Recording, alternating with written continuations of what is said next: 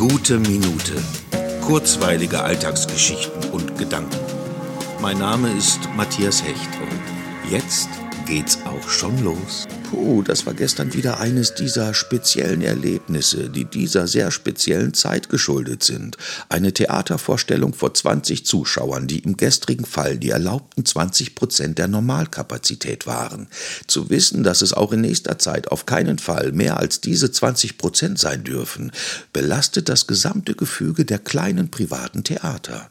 Umso bemerkenswerter war es, wie sehr diese wenigen Zuschauer ihre Begeisterung und Freude über das Theater Theatererlebnis zum Ausdruck gebracht haben.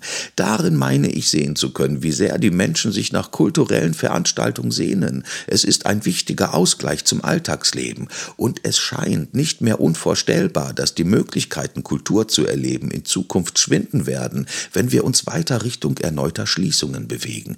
Denn schon jetzt ist es ein Existenzkampf. Nicht nur in diesem Sinne sollten wir alles daran setzen, zu verhindern, dass wir wieder zu Hause bleiben müssen und gemeinsam im Sinne einer gemeinschaftlichen Gesellschaft handeln.